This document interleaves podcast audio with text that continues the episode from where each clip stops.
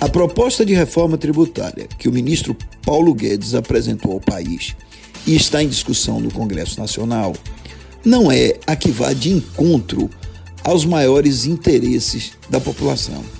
O maior interesse do Brasil nesse momento é reduzir a carga tributária. Reduzir a carga tributária para a pessoa física e reduzir a carga tributária para a pessoa jurídica, porque ambos estão sendo gravados excessivamente. A carga tributária do Brasil é superior a 33%, uma das maiores no mundo.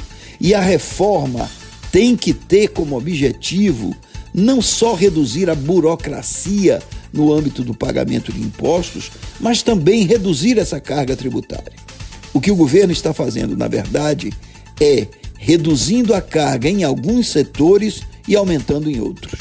Ou seja, para viabilizar, por exemplo, a o reajuste das alíquotas do imposto de renda, aumentando a camada da população que terá direito à isenção do imposto de renda pessoa física, ao fazer isso, ele está ao mesmo tempo aumentando a alíquota sobre o lucro das empresas, fazendo com que as empresas sejam mais gravadas no seu lucro.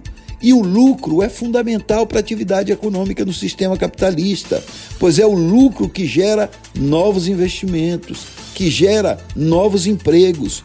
E assim não se pode gravar aquela que é, sem dúvida nenhuma, a mola propulsora do crescimento econômico.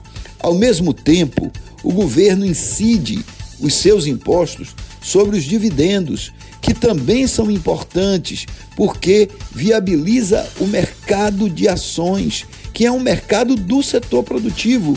Investir em ações é investir em empresas. No momento que o governo começa a aumentar os impostos sobre os dividendos, ele está afetando a economia, desestimulando os investimentos. E esses são apenas alguns aspectos.